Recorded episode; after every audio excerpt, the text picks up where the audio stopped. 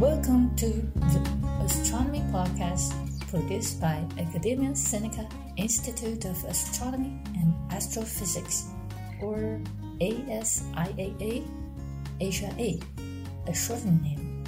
Today's show host, Lauren Huang. We're having Dr. Gilles Otten with us. Gilles is working for Asia A in Taiwan, helps building one of the world's biggest telescope and today he will tell us about direct imaging exoplanets around another star. Hi, Gilles. Thank you for coming in the middle of a pandemic. Thank you. Well, let's start the show. First question Since a long time ago, people have thought about planets around other stars. Indeed, a long, interesting history about discovering. Important question we ask and always still want to ask. Gilles, how about a summarization? Sure.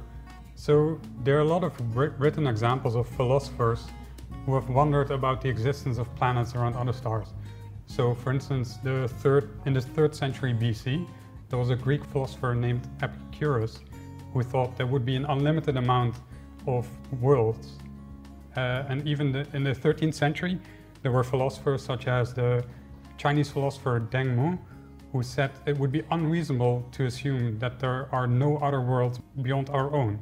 So this is, uh, it sounds almost like, like science fiction if you look back uh, at it. And some of these philosophers even speculated about life on other planets. But uh, now, in the present day, with the modern modern science, we can of course form more structured questions than they ever could. Uh, like, uh, is the role, the position of our Earth unique? Or uh, um, eventually we can, we can probably answer the, this ultimate question whether there's life on other planets uh, using scientific methods, which of course these philosophers never had. Mm-hmm.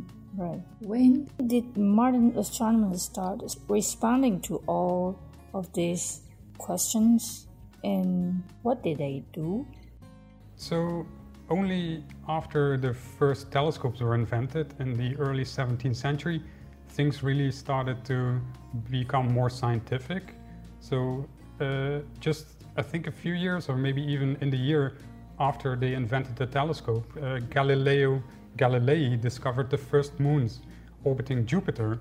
And seeing this miniature solar system almost, orbiting as if it was uh, yeah, a tiny solar system like our own, it kind of validated the earlier philosophical comments. So, yeah, when you realize the Earth and its moon are not really in a unique situation, you can really believe that all stars could have planets on their own.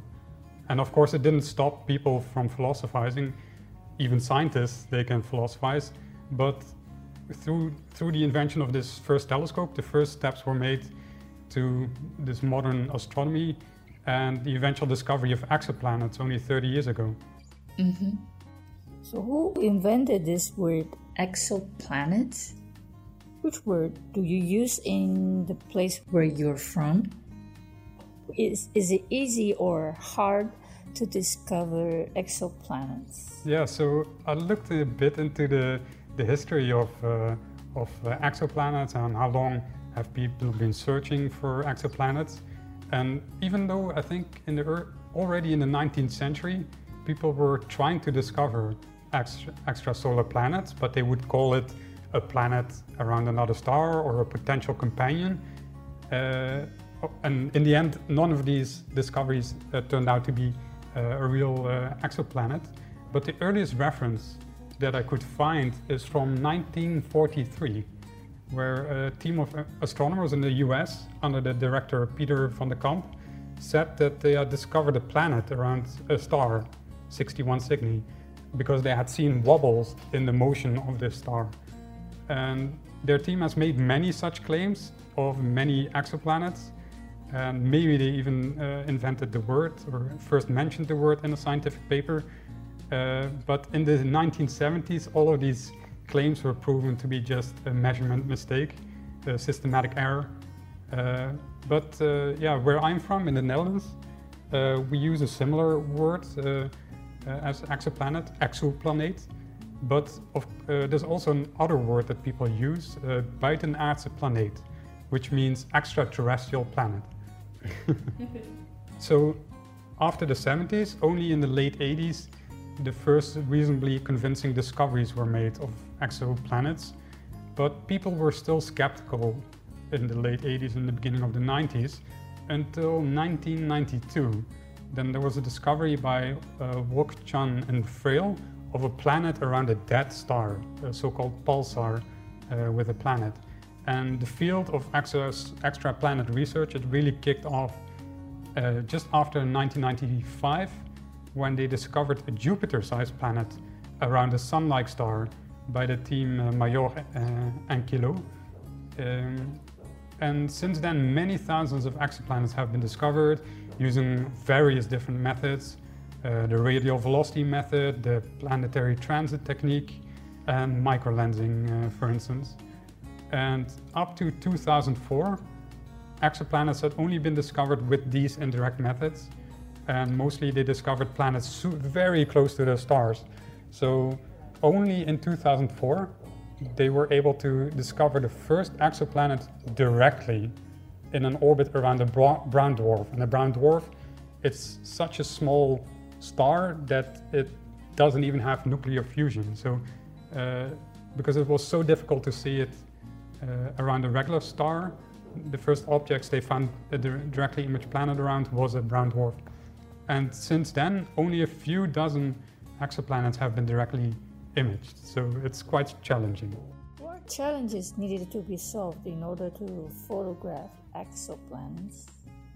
So there are multiple challenges when it comes to directly imaging, imaging exoplanets, and uh, that's also one of the reasons why it took so long after the first discovery before they they, they could photograph one directly. Uh, the first challenge is that you need to separate the starlight physically from the planet light. So they are seen as two distinct objects instead of just one blurred together object. And then secondly, you need to correct the turbulence of Earth's atmosphere uh, that would otherwise distort your images when you're observing using ground-based telescopes. Uh, and thirdly, you need to suppress the starlight because your, your starlight can very easily overwhelm the light that you can get from the planet. So uh, it would be ideal if you could somehow switch off the star so you can only get the light from the planet. But uh, yeah, we have some uh, we have to use some clever optical tricks to do this. And lastly, when you have removed your starlight, uh, you still need to clean up your images by using all kinds of software techniques to get rid of this last remaining starlight and really reveal the planet. Mm. What is your research interest? So uh, I did my um, my PhD on um, on coronagraphs, which is exactly the the method you suppress starlight with. I'm interested in all kinds of instrumental approaches to help support the discovery and the detection of these uh, extrasolar planets. Very interesting.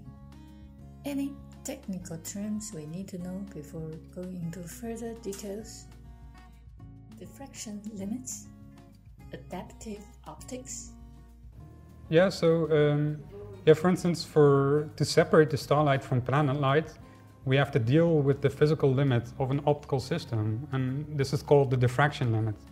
So the diffraction limit is the smallest angular scale that we can see with any optical system, whether it's your eyes or a telescope. And for the biggest telescopes we have right now, uh, if you're looking at the nearest stars, this diffraction limit can easily be the same angular size as the, the size that we see, well, the size of the planetary system that we see. So if we want to reduce the size of this diffraction limit, we have to build even bigger telescopes, even bigger than the like the 10 meter wide telescopes that we're building nowadays. Now, the other thing, the to correct this turbulence of the Earth's atmosphere and the twinkling of the stars that you see at night, we use something called an adaptive optics system. And it consists out of three components. First of all, a deformable mirror uh, secondly, a wavefront sensor, and thirdly, a control system like an advanced computer. And together, these three components, they very rapidly measure the distortion that the Earth's atmosphere, the turbulence in the Earth's atmosphere, induces uh, in our uh, stars and in, in, our planet image.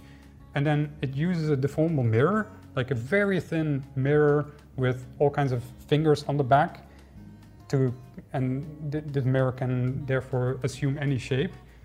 And then they can correct the shape of the light uh, a thousand times per, sec- per 2nd mm-hmm. And only with this correction, we can reach the diffraction limit from the ground. But now this actually almost routinely occurs in the major telescopes around the world. And these telescopes can actually obtain sharper images than even the Hubble Space Telescope. So uh, yeah, and to, to cover the, these coronagraphs, these starlight suppressing devices that I mentioned, uh, that I worked on in the past. So they are there to reduce the amount of starlight at the location of the planet. So if we're looking for Earth-like mm-hmm. planets around a star like our sun, then we need to be able to overcome a contrast difference of 10 billion to 1. And the most intuitive form of a coronagraph, it's called a Lyot coronagraph, which is almost like sticking your arm out and putting your thumb mm. on the star to be able to see the planet. Right. And lastly, as I already said, the astronomers use a lot of software techniques and a lot of the progress in the last 10 years has been made in that area. So a lot of a lot of new discoveries of planets, even around stars that we knew already had planets, they come from these mm-hmm. better software techniques. And the easiest way to do this in, in, in, with a computer would be to take two images, one of a star that you think might have a planet, mm. and another picture of another star nearby, which might not have a planet. Mm. And if you subtract the two images, then you're left with mostly the starlight. Mm-hmm. So that's a very basic uh, approach. So th- these four techniques, s- simply explained, they are the basis of uh, many of these discoveries. Right.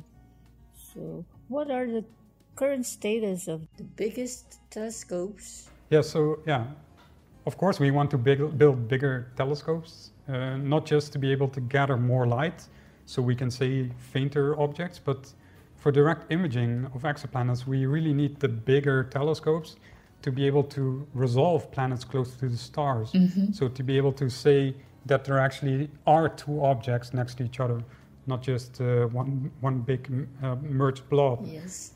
And currently there are, are, about three extremely large telescopes under development in the world. Mm-hmm. So extremely large means it's like the next generation, about three to four times as big as the current record holder. Right. And these three telescopes are called the Giant Magellan Telescope, oh. the 30 meter telescope, right which both are about 25 to 30 meters. And then the third one is called the Extremely Large Telescope. Right. Which will become 39 meters in diameter. Ooh. And for two of these telescopes, they're actually already building, they're building them. Right. So in the, in the coming five to 10 years, mm-hmm. they, well, you, you will start to see more images of them being uh, constructed and uh, around 2025, 2026, we should be able to use them. And uh, Taiwan plays an important uh, role in, the, in this uh, 30 meter wide, extremely large telescope. Mm. So there's an instrument in development, it's called METIS, mm-hmm. and it will do this direct imaging of exoplanets.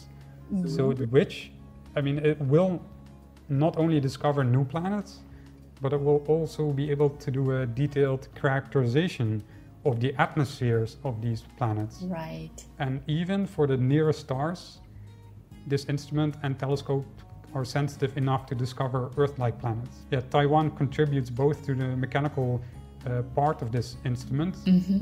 and also in the scientific uh, build-up. Mm-hmm. And Taiwan will sit in the front row when the first scientific results come in on these planets.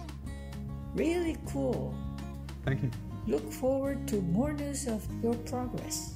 Hopefully, soon we will find a whole new world of better things waiting ahead. See you next time.